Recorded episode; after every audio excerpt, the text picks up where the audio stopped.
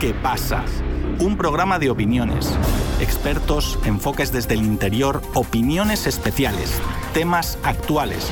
Todo esto en el programa ¿Qué pasa?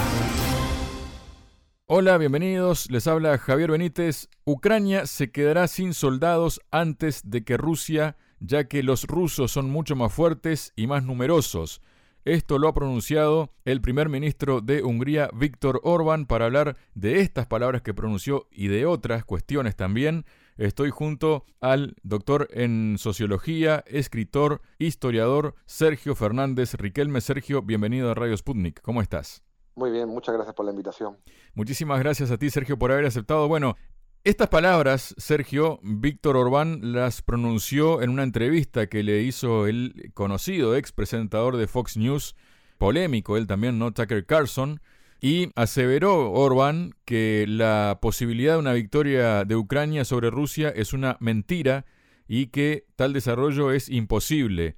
Dice, todos los que se dedican a la política pueden entender la lógica, las cifras, los datos, de que Ucrania se quedará sin soldados antes que Rusia ya que los rusos son mucho más fuertes y más numerosos, y manifestó que considera mal elaborada la estrategia de Occidente en el conflicto de Ucrania.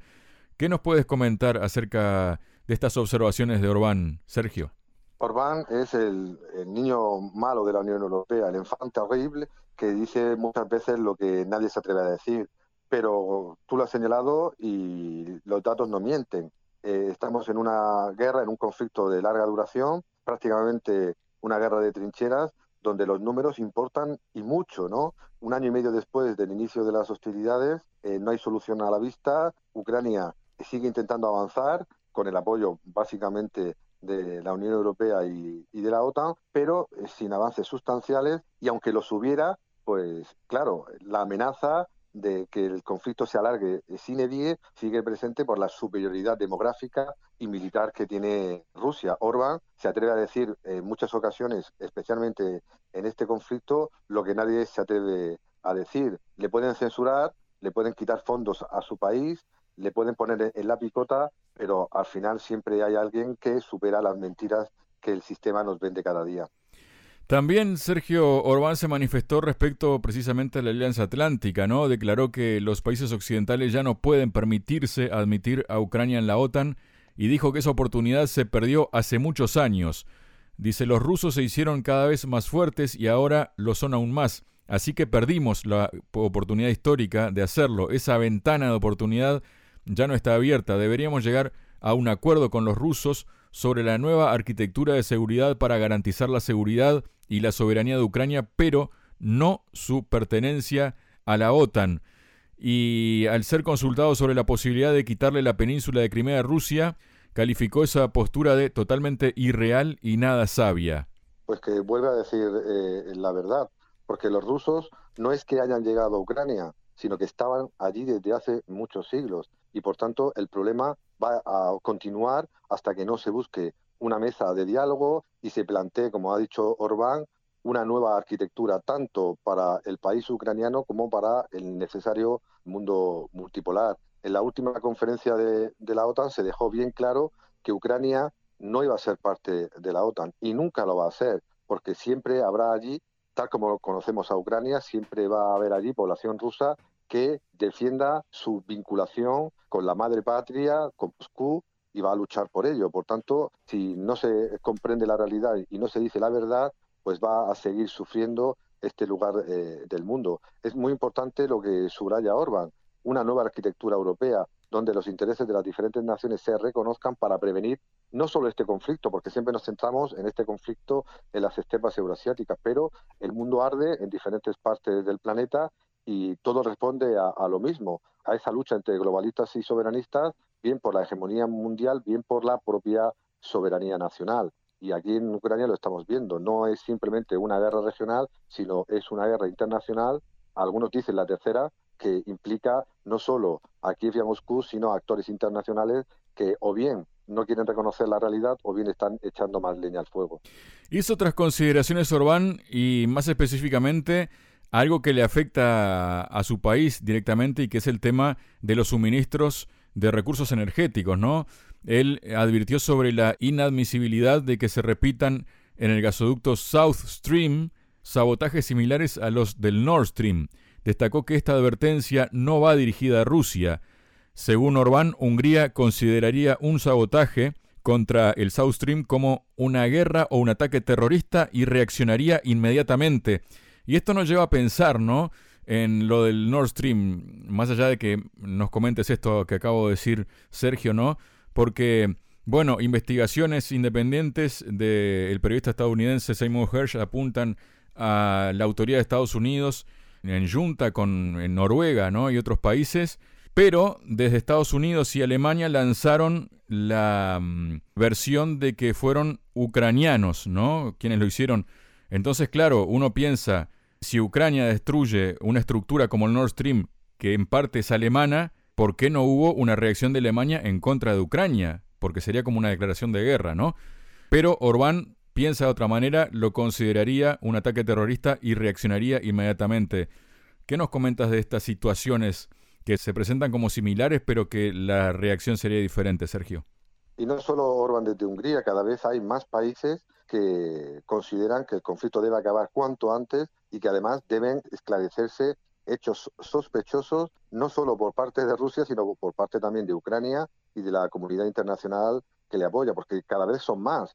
No solo la explosión del gasoducto, sino también la destrucción de la presa de Novagayovka o asesinatos selectivos más propios de terrorismo no internacional que de otra cosa. Al final, cada bando utiliza en el conflicto las armas de las que posee y el bando occidental y Ucrania tampoco está eh, limpia de dudas, de sospechas sobre sus actitudes, sobre sus acciones que en vez de rebajar la tensión y crear esa mesa de negociación estable y definitiva para solucionar el conflicto, solo pues provoca más tensión, provoca más guerra y provoca más víctimas. Claro, el tema de los recursos es fundamental, porque como he dicho antes, no estamos simplemente ante una guerra regional que afecta a Rusia y Ucrania, sino que hay muchos más actores implicados que están sufriendo las consecuencias de la falta de materias primas, de recursos energéticos que procedían de Rusia desde hace muchos años, sino que también están viendo cómo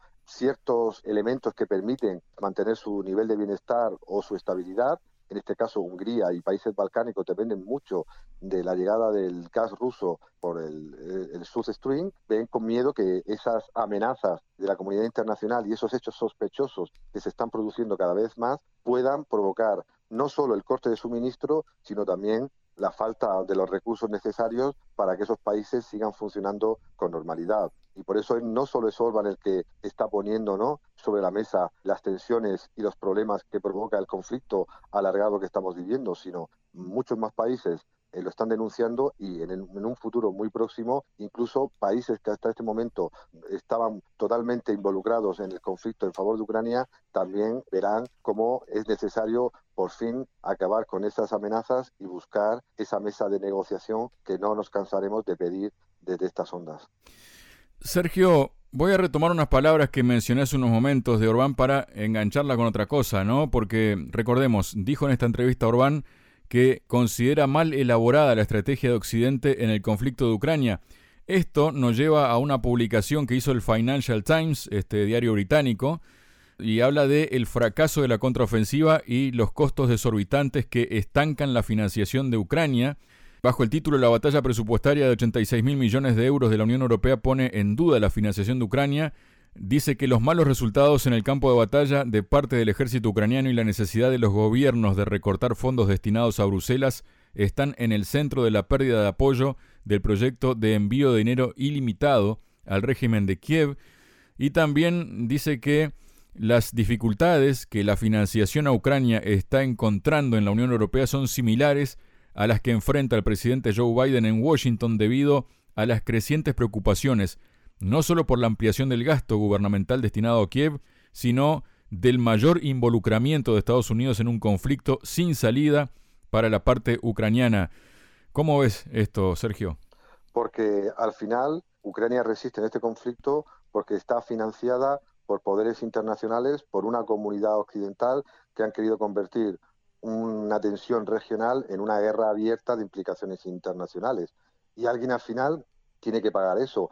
Ucrania lo está pagando con destrucción y con muertos, pero somos los contribuyentes occidentales los que estamos financiando este conflicto que debería haber terminado hace mucho tiempo. Lo ha dicho Orbán, lo dicen muchas voces, pero cada vez más ciudadanos quieren que se ponga sobre la mesa un plan de negociación que intente poner a las dos partes ahora involucradas en común. Pero claro, todo indica lo contrario.